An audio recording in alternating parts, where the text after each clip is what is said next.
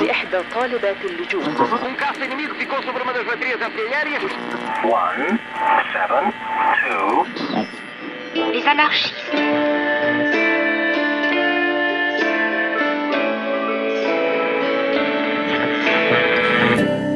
Auf Wiedersehen, Goodbye, lá, lá, lá, lá. Amor é amor.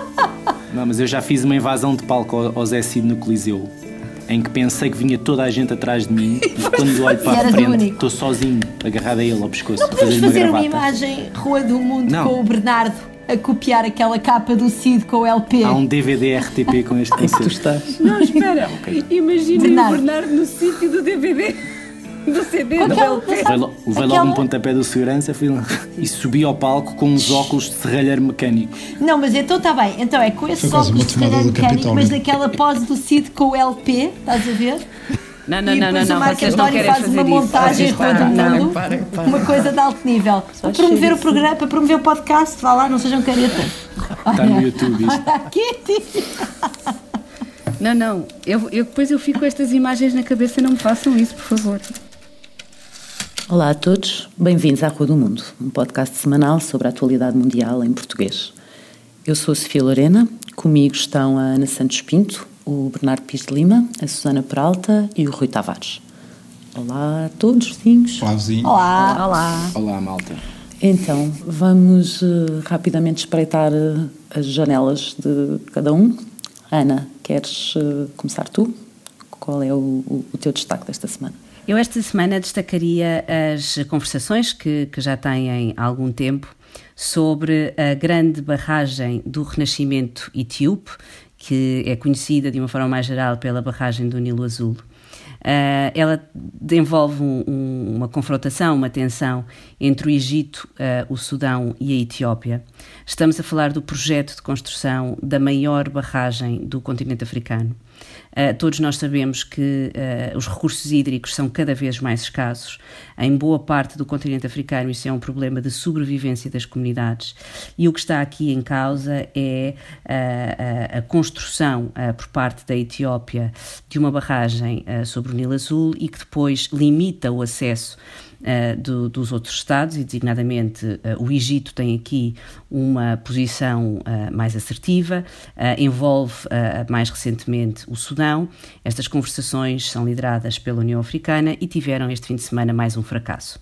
E, portanto, deste ponto de vista, eu acho que nós devemos também olhar para este projeto, porque é um projeto de grande magnitude do ponto de vista do investimento, mas que também colocará certamente em causa o modo de vida das populações do continente africano. Ok. Uh, Bernardo? Uh, o meu destaque é, é mais para Portugal até, e é pela negativa. Um, do que eu tenho visto e observado, quer dos debates uh, entre os candidatos à presidência da República, quer de entrevistas que vão dando, noto uma total ausência de projeção do futuro uh, de Portugal e, nomeadamente, de um dos papéis que, que cumpre o Presidente, que é assegurar, em alguns momentos, a representação externa e coabitar na, no desenho da política externa com o governo. Portanto, são assuntos que estão completamente ausentes, pelo menos daquilo que eu tenho observado, e uh, o que retira uh, alcance uh, ao cargo, retira alcance e, e, projeção de debate e, de, e, de, e programático daquilo que os candidatos podem dar, neste caso, à campanha, e diminuindo completamente um dos das prerrogativas que o presidente tem e que uh, está completamente desvalorizado numa campanha onde o internacional está a marcar, quer pela via pandémica, quer por outras realidades, as realidades dos Estados nacionais. Susana, até onde é que nos levas? Ah, sim, eu queria falar um bocadinho da, do, do, que está a acontecer com a um, indústria da transformação de carne na Alemanha. Na verdade, a Alemanha é um dos maiores exportadores uh, europeus, de, um dos maiores produtores europeus de carne e é o terceiro uh, maior exportador de carne de porco ao nível mundial. Portanto, a, a, indústria da carne na Alemanha é uma grande indústria e tem sido um, tem, tem acontecido sucessivos escândalos de exploração laboral nesta indústria, por isso começou nos anos 90 com muita mão de obra imigrante que vinha para a Alemanha e que ganhava salários uh, equivalentes a mais ou menos um terço do salário médio da, enfim, de trabalhadores da indústria. Não estamos a falar do salário médio alemão, estamos a falar de salários de trabalhadores equivalentes uh, na indústria, uh, pessoas que viviam em tendas na floresta. Depois o que aconteceu foi que em 2015 se introduziu um salário mínimo na indústria da carne e a partir daí um, os produtores eh, recorreram a outro truque, que é o truque da subcontratação. Portanto, neste momento, a indústria da carne não tem funcionários, mas tem sub, empresas subcontratadas que, por sua vez, recrutam funcionários e, e, o contexto de exploração continua. E isto foi um escândalo que agora rebentou, porque não sei se recordam, mas alguns na, ali no início do verão, fim da primavera, início do verão, começou a haver surtos de Covid nestas fábricas de produção de carne e, portanto, começou-se a entrar um bocadinho outra vez nesta questão de, de, de, das condições de trabalho destas pessoas e das condições de vida destas pessoas, enfim, salários baixos, horários. Uh, horários exagerados, condições de vida péssimas, casas sobrelotadas, etc. E agora o governo vai proibir a subcontratação e portanto a questão é imaginar onde é que, até onde é que vai a imaginação destas empresas para continuarem a, a, ter trabalho barato, sendo que obviamente as pessoas estão viciadas em carne barata e portanto isso é toda até uma questão da nossa própria forma de consumir. Rui? Bem, uh, o meu destaque vai para esse serzinho minúsculo que se chama B117 e que na verdade é uma, ou B1.1.7, é uma variante do nosso SARS-CoV-2, não é? O novo coronavírus que provoca o, a Covid-19 uh, e que tem uma, uh, uma taxa de, de, transmissão maior do que uh, o, o, vírus, quer dizer, que já, já lançou 2020 no caos. Uh, já li que, que, que, seria 70%, aliás, o próprio Boris Johnson, Sim. porque foi no Reino Unido que foi em primeiro lugar detectada esta variante, disse que era 70% mais uh, contagiosa, já vi que pode ir até 10 uh, eh, vezes mais.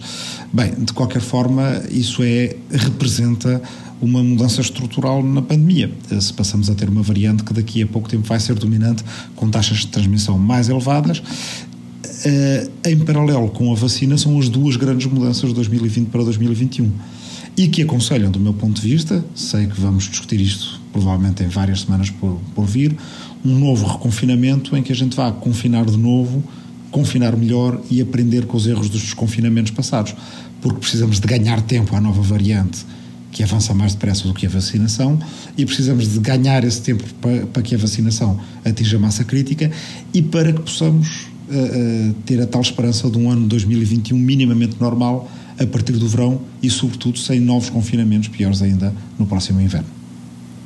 Muito bem. Eu vou muito rapidamente ao Golfo, ao Golfo Pérsico, uh, para falar do, de um assunto que esta semana, enfim, teria marcado se fosse uma semana normal, mas foi, foi uma semana com outro tema internacional que apagou um bocadinho tudo o que tinha acontecido até aí.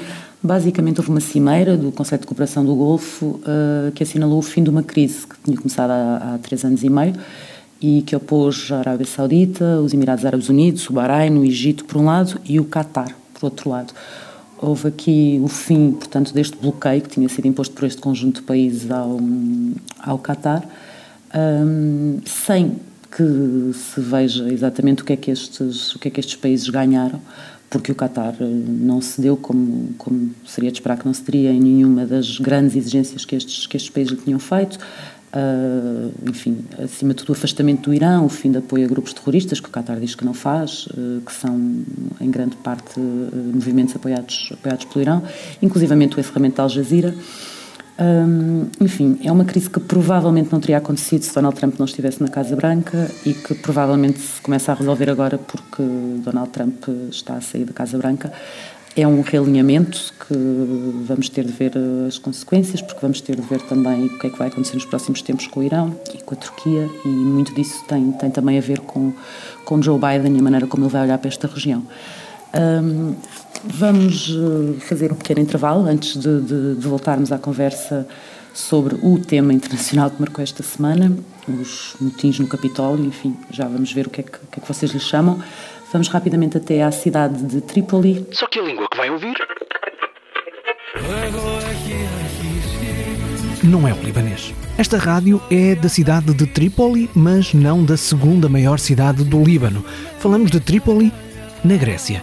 É uma pequena cidade de 30 mil habitantes na região do Peloponeso, bem diferente da cidade do norte do Líbano, onde vivem mais de 230 mil pessoas. Em Trípoli, na Grécia, a rádio local é esta.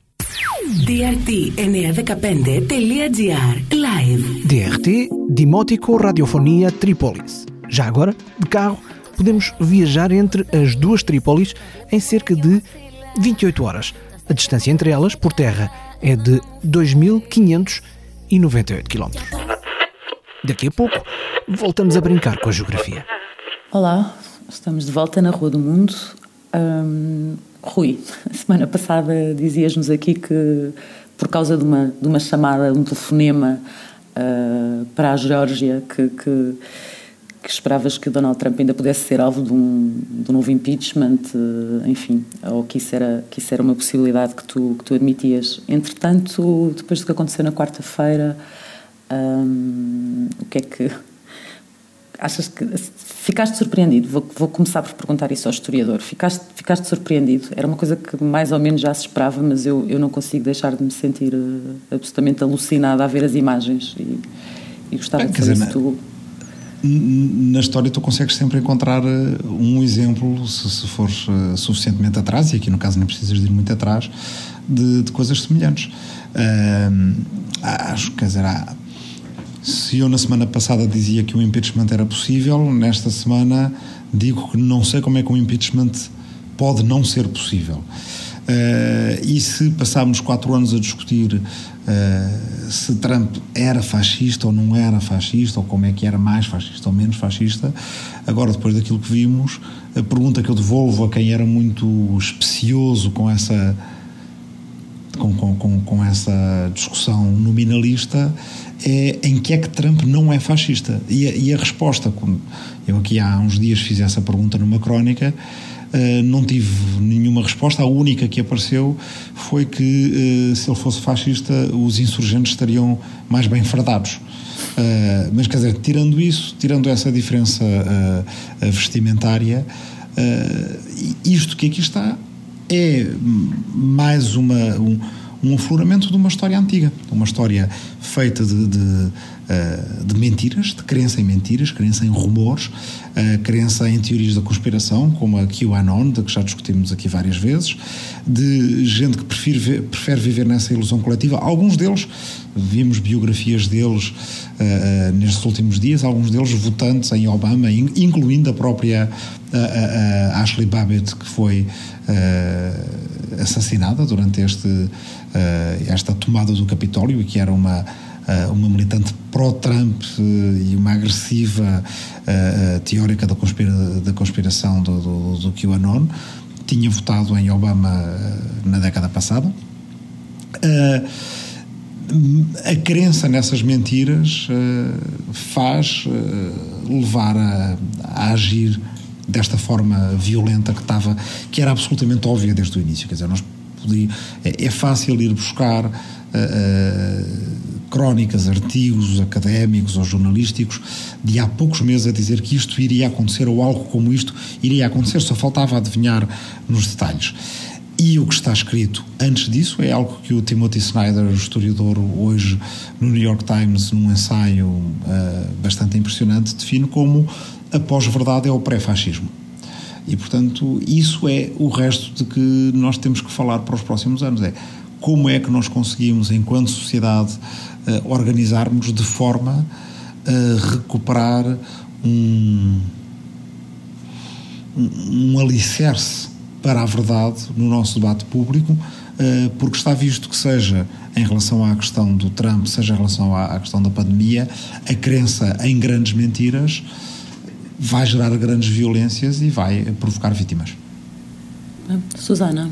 Aquilo que aconteceu na, na quarta-feira foi deixou-nos a todos completamente boquiabertos. Não é? Eu, por exemplo, tive, fiquei a ver a CNN até tarde e depois não conseguia, simplesmente não conseguia dormir, porque realmente, ah, como o Rui está a dizer, nós havia, houve durante muito tempo muitos, muitos avisos, ou muita gente a assinar com, com o problema destes grupos armados que eram uh, apoiantes do Trump e que poderiam reagir de forma não muito ordeira, não sei quê.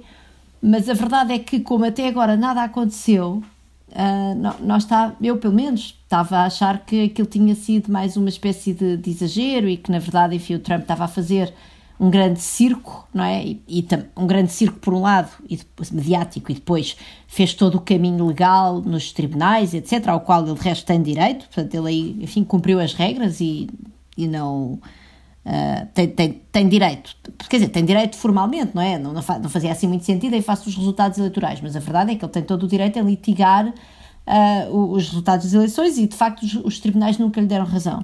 Uh, e portanto a ideia que dava é que ele tinha um lado que estava a tentar seguir a via formal, que não lhe estava a dar grande coisa, e depois fazia este circo todo e tinha estas tiradas, mas uh, eu, eu não estava à espera, devo confessar, eu tinha uma certa esperança que, que aquilo fosse, que, que no fundo que ele não fosse tão longe uh, como ao ponto de incentivar uma uma, uma, uma, uma tropa enorme de, de, de apoiantes uh, para fazerem aquilo que fizeram.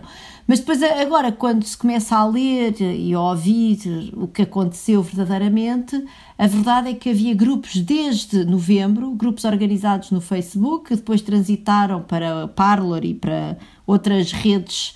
Um, vamos dizer, paralelas, alternativas, que agora o Parler não é, diz que é a grande rede do, do discurso livre, por contraste com o Twitter e, e o Facebook, começaram a controlar um bocadinho o, a controlar, aliás, bastante, não só o discurso como estes grupos de apoiantes, e na verdade a semente estava lá. E portanto, o que é, o que é estranho neste momento, há várias coisas que são muito estranhas. É como assim, havia jornalistas, eu estive a ouvir jornalistas americanos que andavam a seguir esses grupos e que tinham visto toda a movimentação e exatamente o que é que ia acontecer.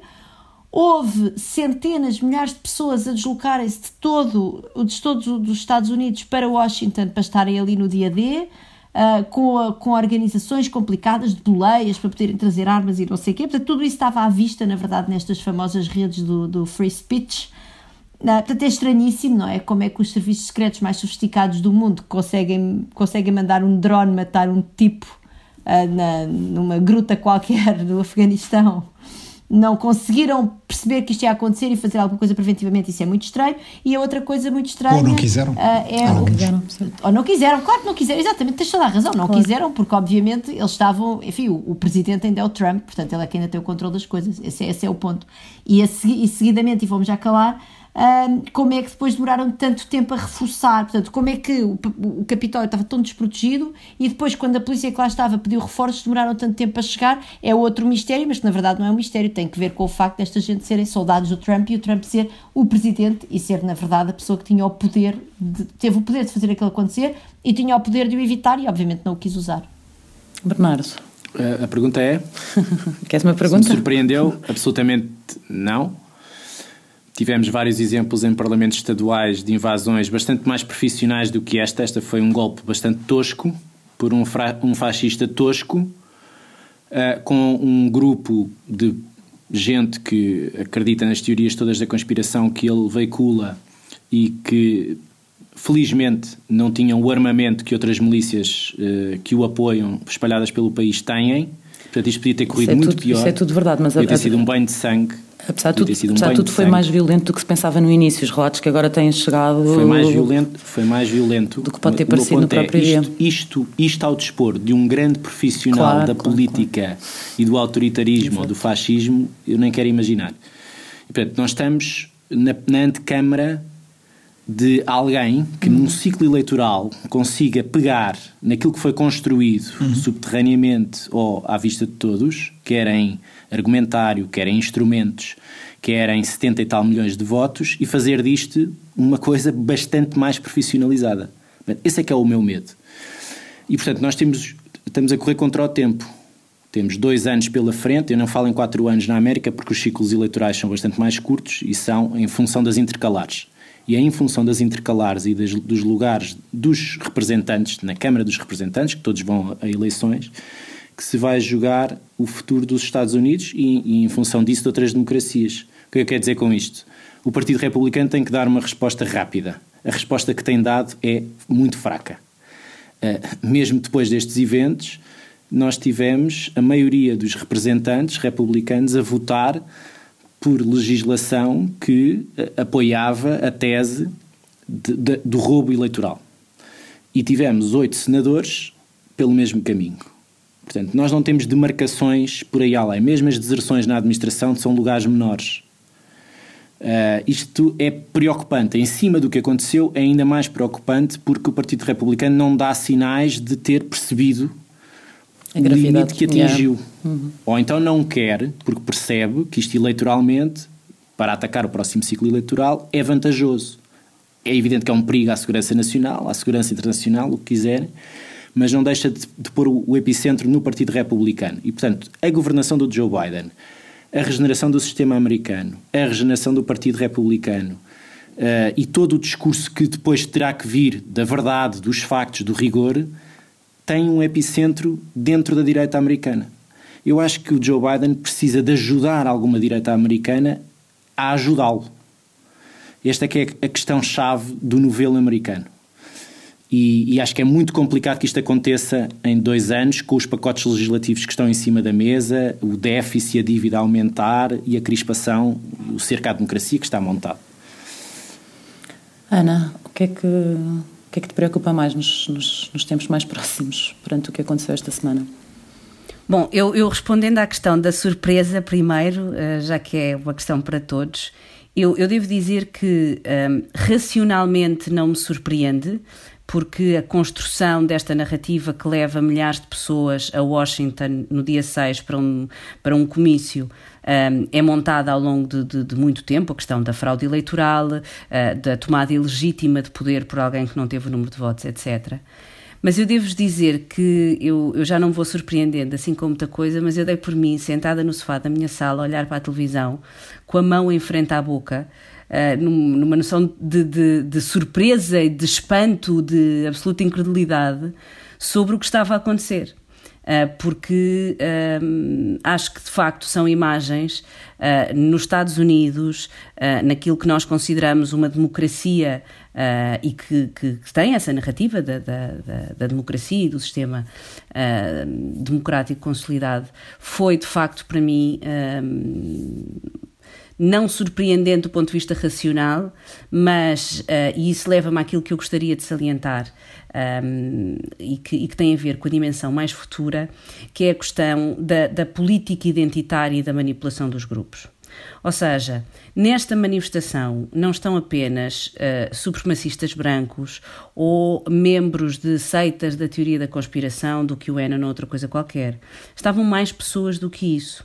Uh, estavam conservadores, estavam evangélicos, estavam uh, várias fações do Partido Republicano, mas mais grave, estavam pessoas que acreditavam que um, a não a reeleição de Donald Trump vai colocar em causa o que os Estados Unidos são e devem ser com base nesta ideia do patriotismo, com base nesta ideia de uh, uh, criar, e que não é de agora, é uma, uma, uma ideia que é longa uh, na, na, sociedade norte-americana, a noção do ressentimento, da dignidade, da, da, da fragmentação.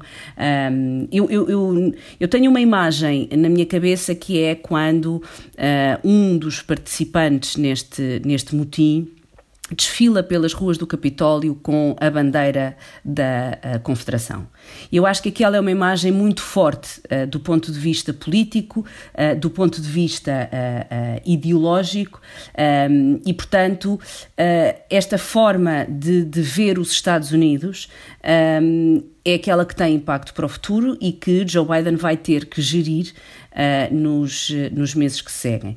Para além disso, uh, eu acho que é muito importante haver consequências consequências para os manifestantes, porque isto não pode acontecer numa democracia sem que existam uh, processos uh, e, e, passar um ar de impunidade, e consequências do ponto de vista político. Donald Trump, mais do que fascista ou populista, é narcísico.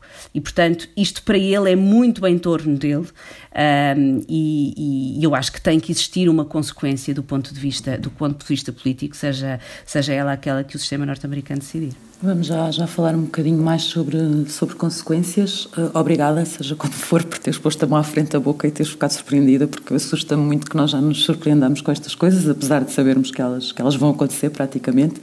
Uh, voltamos já, vamos só até à China, mas sem sair da Península Ibérica.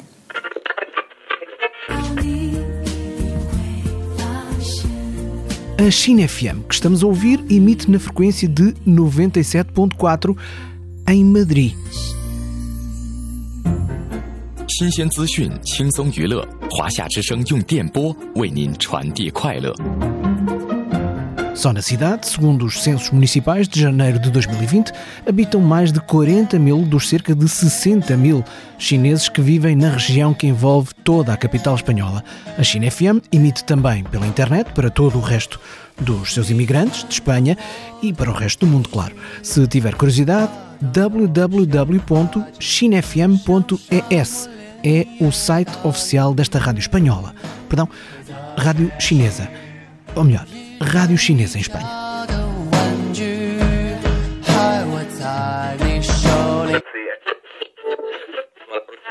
Olá, estamos de volta na Rua do Mundo. Uh, quando terminámos a primeira parte, a Ana falava de, de consequências e de quanto espera que haja consequências. Um, Rui, é, é muito importante, não é? Que isto não passe de alguma forma um, em, em, claro. Uh, há muitas detenções já e, e em relação ao Trump, uh, um impeachment seria o mínimo que, que pode acontecer, não é? O que é que, o que é que podia acontecer, o que é que lhe devia acontecer mais depois disto para que fique, fique clara a gravidade do que aconteceu? Não, se os tão celebrados pais fundadores uh, dos Estados Unidos da América e, e, autores da sua Constituição Federal não estavam a pensar no instrumento do, do, da impugnação, do impeachment e da destituição, do removal do presidente para alguém que convocasse uma turba-multa para uh, as mediações do Congresso e invadisse o poder legislativo, uh, não estariam a pensar nesse instrumento para absolutamente mais nada, porque esse era o grande medo. Se lermos os papéis federalistas, o grande medo era que uh, uma república pudesse redundar no poderio da, da, da, da multidão Uh, exercido com violência. E no final do século XVIII isso era uma coisa que estava bem na mente de toda a gente uh, idos de quem estava a escrever a Constituição porque a tomada da Bastilha tinha ocorrido pouco antes. E portanto seja por libertação ou seja a, multidão utilizada por um tirano para invadir o, o centro da República certamente estava na mente deles. E portanto se não acontecer um, um, impeachment agora, isto pode significar para esse futuro de que o Bernardo estava a falar e que também me assusta a mim, uh, que então nada é impugnável desde que um dos partidos não queira impugnar o seu próprio presidente. Isso é uma alteração de monta em relação à, à, à memória viva de algo que aconteceu quando, creio, a maior parte de nós Bem, eu pelo menos já era vivo, vocês talvez não, mas uh, que foi na, na uh, no quase impeachment de Nixon. Nixon demitiu-se antes de ser impugnado, precisamente porque a maior parte, ou uma grande parte dos senadores republicanos lhe deram a entender que iriam votar com os democratas. Uh, e isso deveria estar a acontecer agora. O não estar a acontecer é um sintoma de uma grave doença uh, na democracia uh, dos Estados Unidos da América e que só não é fácil de resolver, ou seja, demora tempo a ser resolvida. Precisa de passos por parte da nova uh, administração Biden para se assegurar que é reintroduzida alguma justiça no sistema eleitoral americano. Uh, algum deles pode ser, por exemplo, introduzir novos estados na União, fala-se de Washington DC ou de Porto Rico, porque isso permitirá recriar algum equilíbrio nas eleições para o Senado e com isso não fazer uh, uh, dos Estados Unidos uma democracia que é basicamente regida por uma minoria. É? Os republicanos têm estado em minoria ao nível presidencial, ao nível senatorial e ao nível da Câmara dos Representantes, mas sempre conseguindo maiorias legislativas, ou maiorias e maioria no Executivo, a partir de uma posição de minoria, o que no fundo uh, dá o incentivo ao Partido Republicano para procurar minorias cada vez mais polarizadas e agressivas em determinadas partes dos Estados Unidos e não de alargar o seu âmbito discursivo para poder ser mais consensual e apanhar uma parte maior da sociedade norte-americana. E, portanto, eh, uma parte do problema também tem a ver com, os, com, os, com o facto da democracia americana se ter tornado uma democracia minoritária. É um problema diferente uh, daquele que, que, que, nós temos noutras democracias, mas semelhante, por exemplo, ao que se passa na Hungria, em que Orban ganha maiorias de dois terços no Parlamento, com cerca de 40% da população. Portanto, essa é uma parte do problema. Outra parte do problema tem a ver com nós, e com isto termino, nas sociedades mais industrializadas, democracias mais avançadas e mais consolidadas, percebermos que a democracia não é uh, um espaço, um recipiente completamente neutro, onde tudo se equivalha e tu possas meter qualquer coisa. Essa foi uma lição que aprendemos a duras penas na primeira metade do século XX e que agora está um bocado esquecida, como é natural com a sucessão das gerações, vai-se esquecendo a memória de que a democracia foi preciso defendê-la, porque quando nós achámos que ela era simplesmente neutra e tudo se equivalia e que alguém que a queria destruir tinha basicamente tantas possibilidades de a poder destruir como alguém que a quisesse construir. Uh, bem, a última vez que experimentámos isso houve repúblicas que duraram muito pouco tempo. A nossa própria, a Primeira República em Portugal, a República de Weimar na Alemanha, e portanto essa lição tem que ser reaprendida depressa, ou então estamos a expor-nos, de facto, a tomadas por uh, Trumps um bocadinho mais competentes, uh, ou com o exército do lado deles, ou imagine-se se Trump tivesse tido um ataque terrorista oriundo. Houve muitos ataques terroristas oriundos da extrema-direita americana, mas oriundo do exterior durante o seu mandato que desse origem a um efeito congregador da sociedade americana em seu torno, um bocado como foi o 11 de setembro, onde é que já iria a democracia americana agora? Deixa-me, Sofia, sim, se sim, só claro. introduzir aqui um dado, porque uh, aquela, digamos, no fundo, o, o, argumento do Rui, um dos argumentos, tinha a ver com a, a capacidade que os republicanos têm de jogar com as regras do sistema eleitoral em benefício, estando quase sempre em minoria eleitoral. Isto é, o dado é, nas últimas oito eleições presidenciais, os republicanos perderam sete vezes o voto popular e não deixaram de eleger vários presidentes, presidentes revolucionários nas várias tradições na política interna e na política externa americana. Portanto, o que eu quero dizer é isto: eh, as regras estão em, sob pressão seja com mais com reentradas para equilibrar o jogo no Senado, seja porque há cada vez mais um debate sobre os limites eh, democráticos do colégio eleitoral. Mas, mas para inviabilizar que o, que o Trump ou outro Trump possa concorrer no próximo ciclo eleitoral, não basta um impeachment. O impeachment parece-me evidente, até porque a 25 emenda não, não será disputada pelo vice-presidente. Um, Parece-me evidente porque penso que já vai dar entrada na Câmara dos Representantes, por parte de um grupo de uh, representantes democratas, um projeto de impeachment.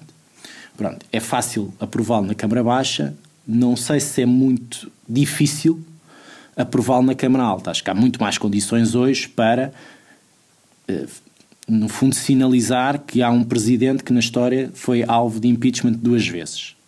Mas é provável que os calendários não, não ultra, ou melhor, não se antecipem ao dia 20 e, portanto, isso não tenha uma consequência política uh, rápida.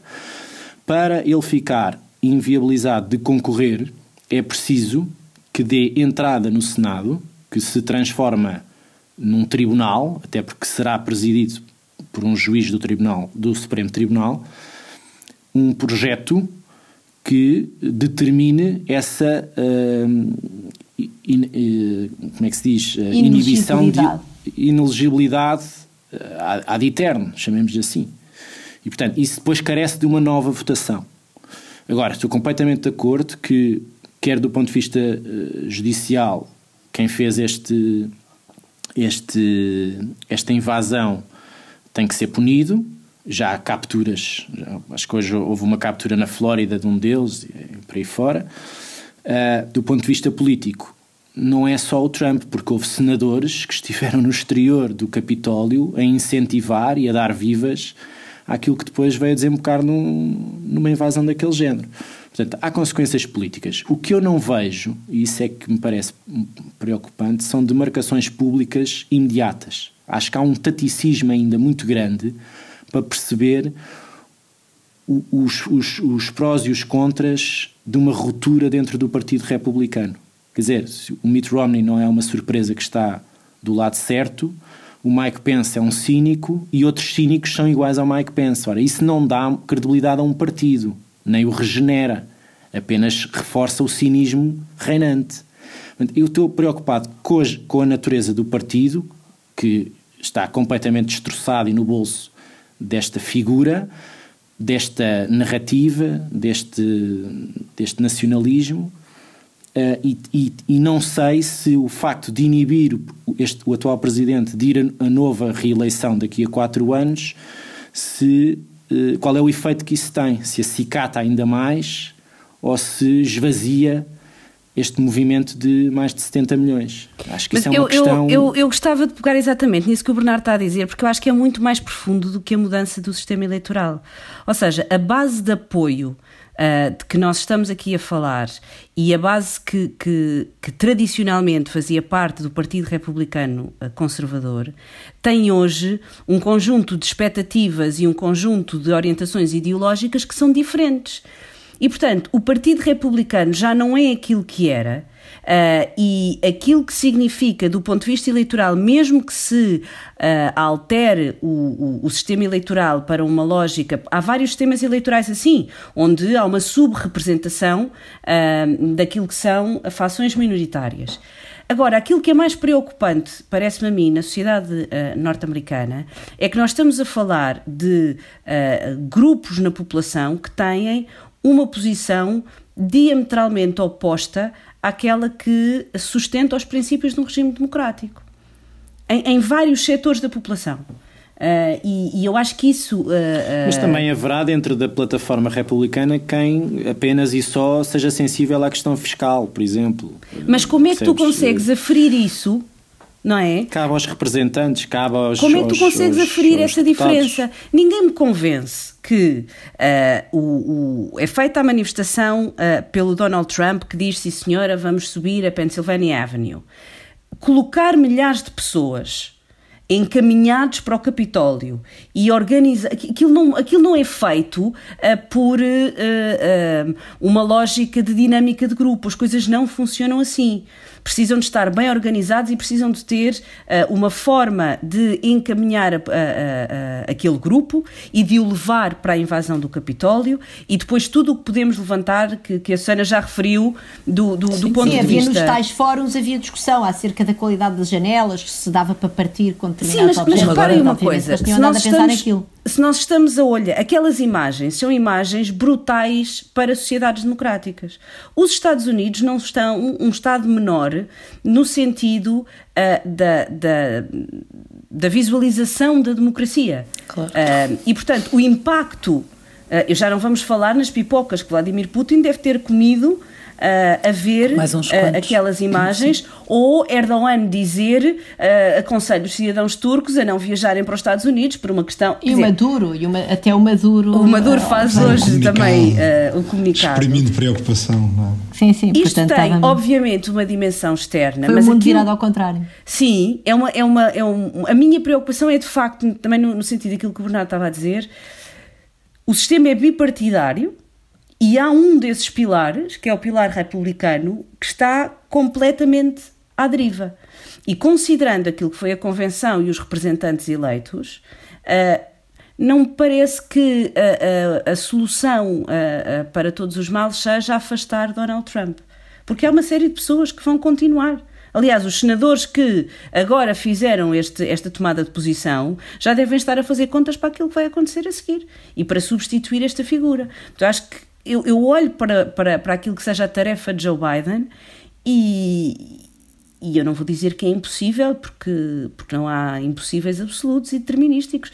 Mas quer dizer, é muito, muito difícil. Uma das soluções podia ser uma cisão dentro do Partido Republicano, liderada pelo Mitt Romney ou por o, Mike, o próprio Mike Pence, e fazer daquilo um partido conservador. Exato. Uh, pegando nas, bandeira, nas bandeiras que uh, expurgam uh, as teorias da, conspira, da conspiração e, e, e, as mentiras, fazer uma coisa programática, clássica, e ver o que é que isso dá em termos eleitorais. Pelo menos fazia um desarrumo do Mas sistema. Isso dá, já sabes que dá menos, é, é, quer dizer, os incentivos não estão propriamente alinhados, não é? Porque se já é um certo, partido que é minoritário em termos de número de votos. É verdade. Mas Percebes? É complicado, lógica... ou seja, é, é, o cálculo. Não, é muito arriscado, claro. Não, dois partidos republicanos é a mesma coisa que nenhum partido republicano, não é no sistema eleitoral uh, norte-americano, é esse o problema. Não, e houve uma sonda, há uma é, sondagem mas pode ser a salvação final... de pelo menos uma parte da sociedade. Não sei, não sei o cálculo.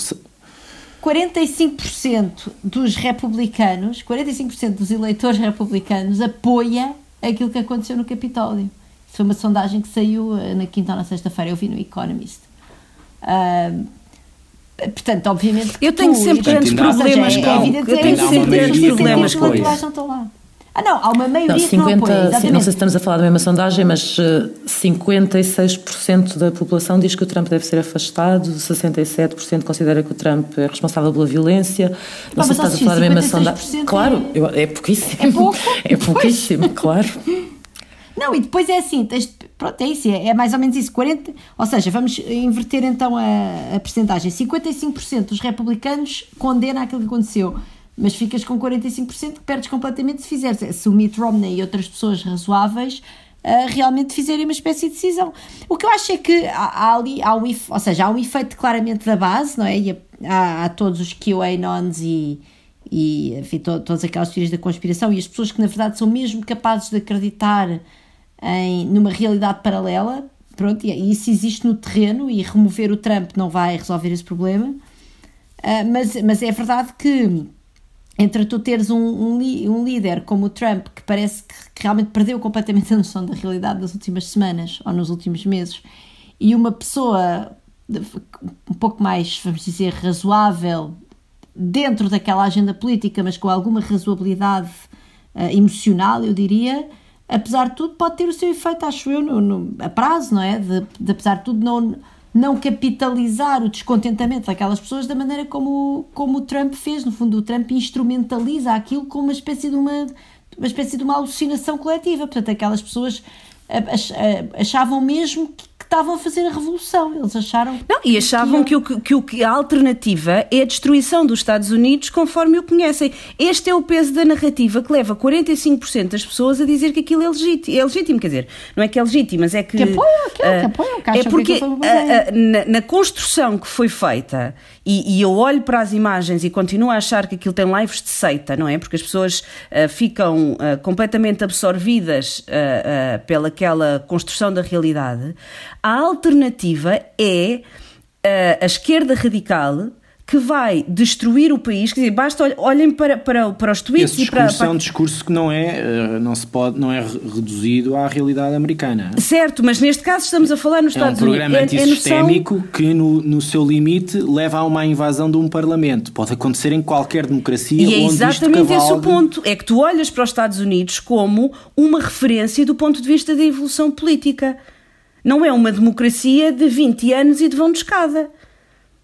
E, portanto, o que aconteceu ali, eu, eu falo enquanto consumidora, não é? Enquanto alguém que vê aquelas imagens, uh, eu estudei ciência política de acordo com aquilo que era a democracia americana e, portanto, uh, o, o, aquela imagem de uh, invasão do Capitólio, de bandeira da Confederação a passar e de pessoas a, a acreditarem que o sistema não é legítimo e que uh, quem viria, viria roubar o poder porque aquele poder não é legítimo e, portanto, não respeitaria a Constituição, etc., etc., é demasiado forte um, para uh, assumirmos apenas como um grupo de pessoas que acreditam em teorias da conspiração e que se resolve com o afastamento do Trump. Eles entraram já agora, eles queriam ir, eles, eles, eles entraram para fazer a folha ao Pence. Exato. Porque, entretanto, o Trump, isso é, isso é foi deixado, Trump foi deixado aos lobos, coitado.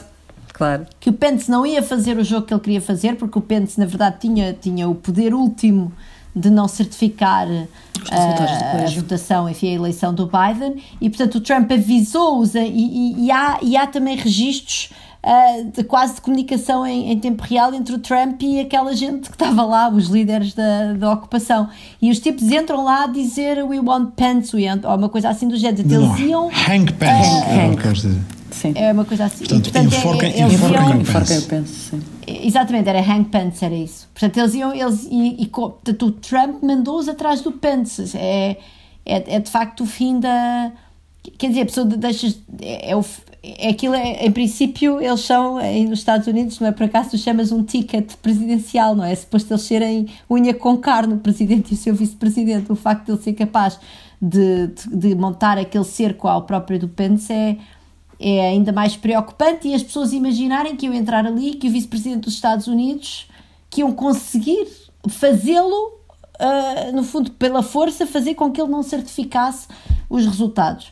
E por isso eu aí se calhar sou assim um bocadinho. É verdade que até agora não tem havido assim uma grande marcação da, da, da parte do, do, do, Partido Republicano, mas ao mesmo tempo naquele dia eles tiveram, tiveram lá, não é? Não só voltaram no próprio dia, não é? Não, ou seja, não adiaram, bom, adiaram 4 horas ou 6 horas, mas depois voltaram para votar, como uh, tanto o McConnell como o Pence uh, e como, bem, enfim, o Ted Cruz e assim continuaram lá nas suas... Nas Absolutamente. Suas... Só mas, dizer, mas tiveram de... declarações bastante fortes a favor da democracia e contra a violência. Deixa-me só dizer isto, Rui, antes de, de tu intervires. Uh, a lógica do pensamento político dos senadores é muito diferente da dos representantes.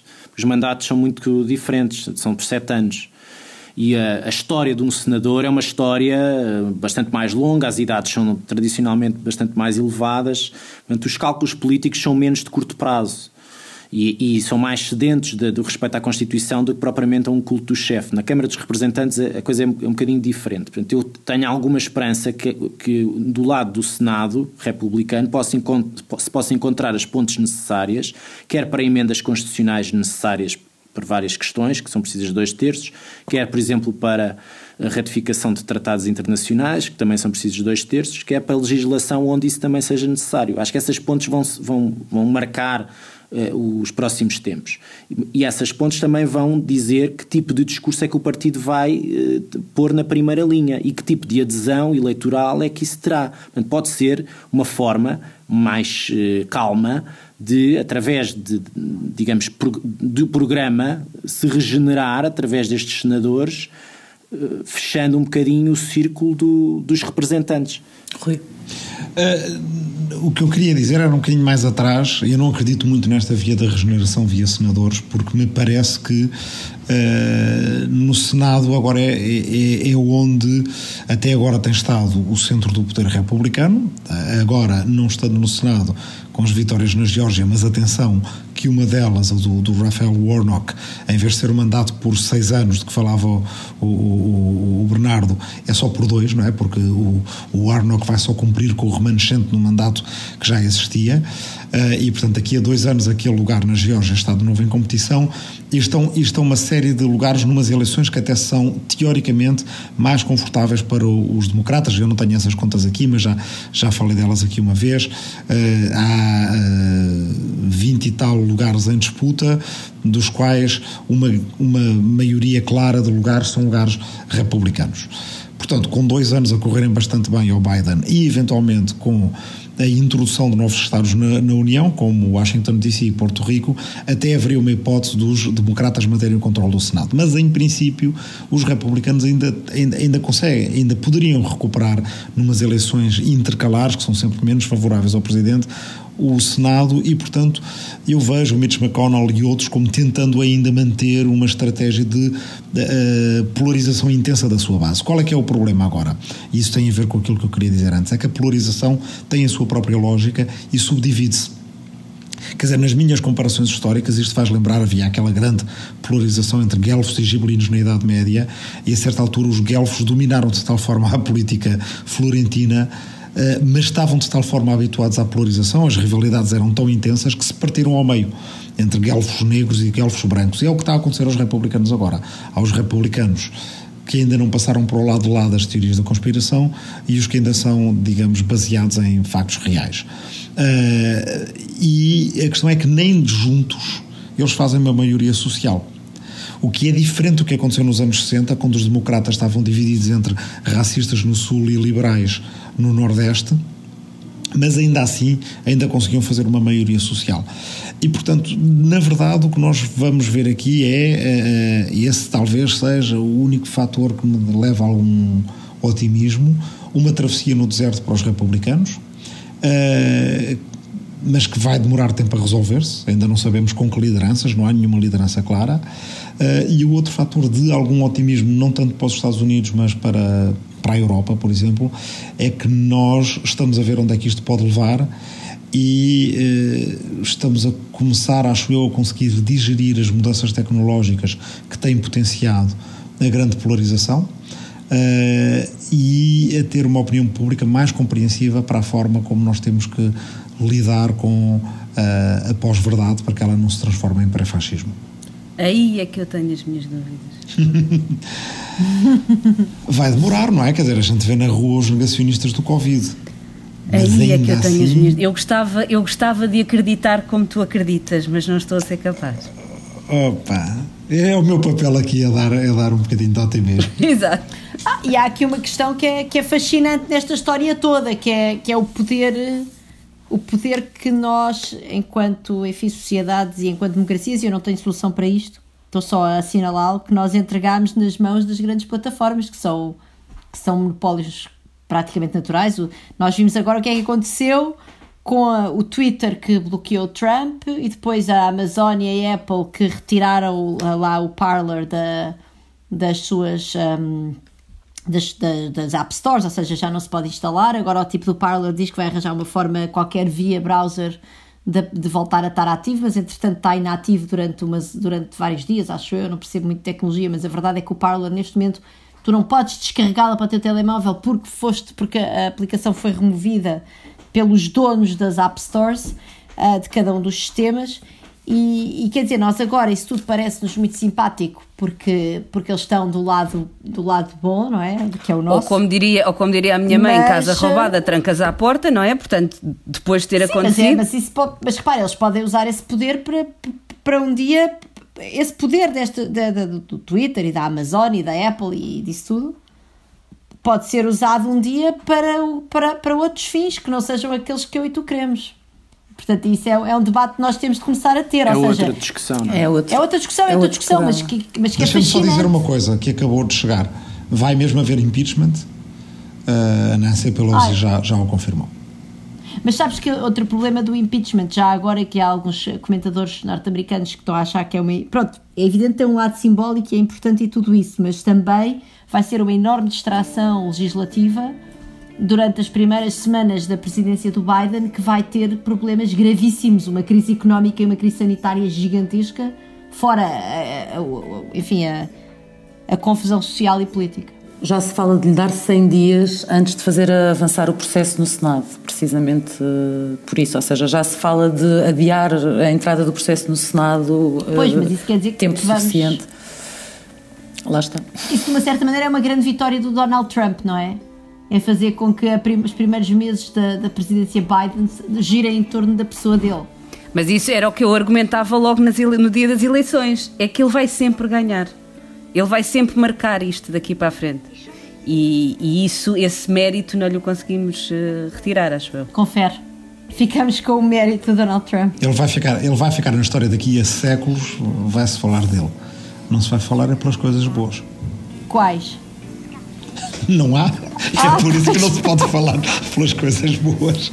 Vamos continuar uh, a falar de algumas das coisas que, que, que, aqui se discutirão hoje, certamente nas próximas semanas. Uh, por hoje, por esta semana, é tudo. Lembro só que a Rua do Mundo é o nome de uma antiga rua do centro de Lisboa, da Rua da Misericórdia. Uh, nós voltamos para a semana. Até lá.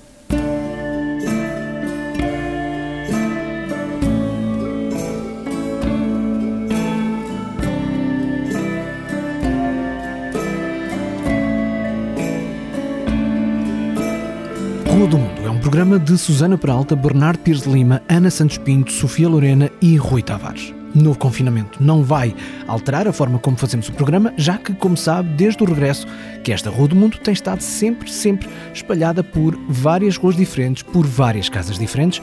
O que queremos mesmo é um dia poder estar todos juntos na mesma rua do mundo. Eu sou Marco António, produtor e editor do programa. A imagem oficial do podcast é da autoria de Vera Tavares e esta canção chama-se Waltz é dos Somersault. Pode contactar a equipa pelo e-mail podcastrodomundo.gmail.com e já sabe, se gosta do que está a ouvir, pode deixar-nos umas palavras nas avaliações do iTunes, Apple Podcasts e pode partilhar com os seus amigos os episódios da Rua do Mundo, mostra-lhes onde pode ouvir, por exemplo, no Spotify ou noutra aplicação de podcasts. Todos são muito bem-vindos a conhecer a Rua do Mundo.